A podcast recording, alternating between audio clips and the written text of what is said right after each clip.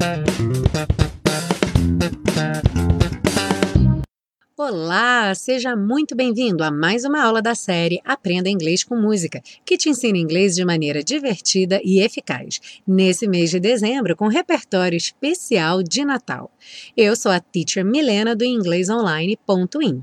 Para saber mais sobre aulas particulares de inglês online comigo ou sobre os grupos de conversação online que vão acontecer em 2017, é só mandar um e-mail para mim no contato@inglesonline.in.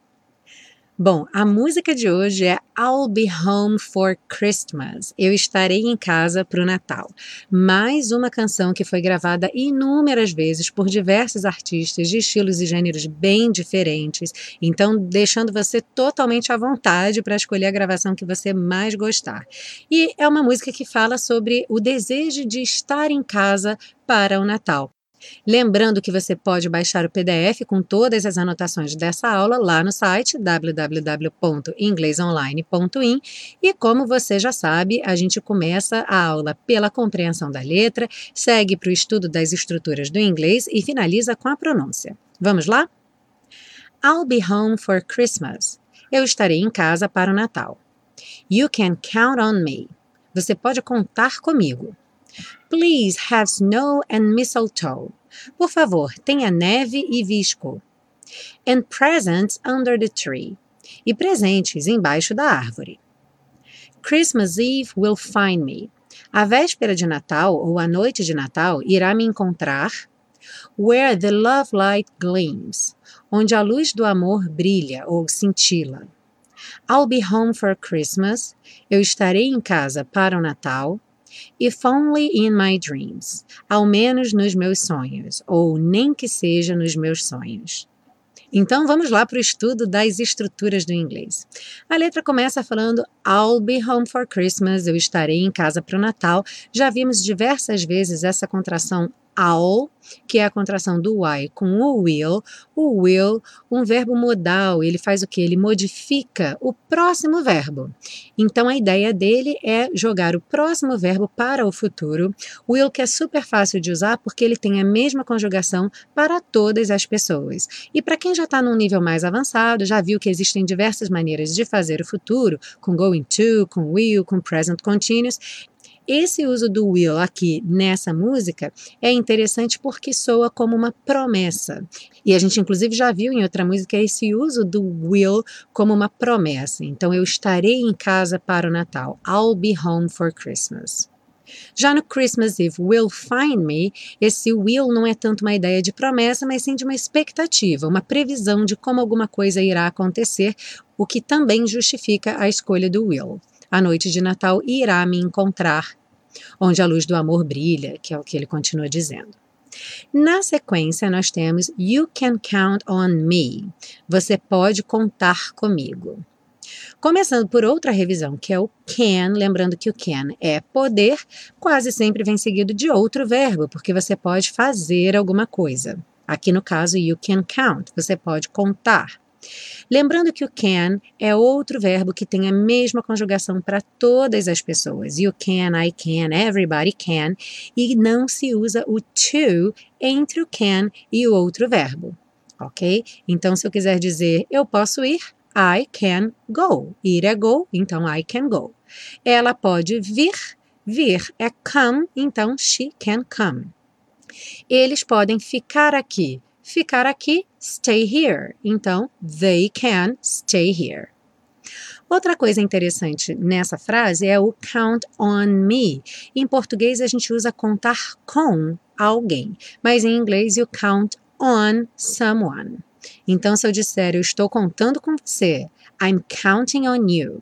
E o counting muitas vezes vai ter a pronúncia reduzida para counting, ou seja, o T some e você só escuta mesmo o N. I'm counting on you. Se eu estiver contando com alguma coisa, posso dizer estou contando com isso. I'm counting on it. Outra expressão que se comporta da mesma forma é o depend. Em português, a gente depende de alguém ou alguma coisa, e em inglês, we depend on someone or something. Então, se eu disser eu dependo da sua ajuda, I depend on your help. Seguindo, temos Please have snow and mistletoe. Por favor, tenha neve e visco. Visco é uma palavra que soa um pouco estranha, mas é uma planta. Muitas vezes aquelas guirlandas com as quais se enfeitam as entradas da casa são feitas com essa planta, visco. É um tipo de trepadeira.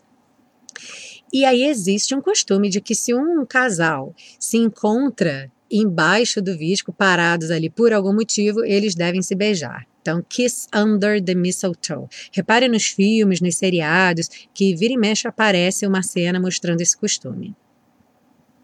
Seguindo, nós temos no fim da música If Only in My Dreams. E é na tradução, ao menos nos meus sonhos, ou nem que seja nos meus sonhos. Essa expressão if only ela pode ter diversas traduções diferentes para o português que vão depender muito do contexto.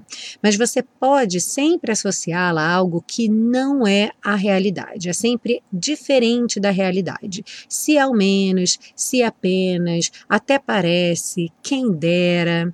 Então, por exemplo, poderíamos dizer: comprar presentes é difícil. Se ao menos eu soubesse o que comprar, Buying presents is hard. If only I knew what to buy. If only I knew. Se ao menos eu soubesse. E em termos de construção, depois do if only, se a gente for usar um verbo, esse verbo vai vir no passado. If only I knew.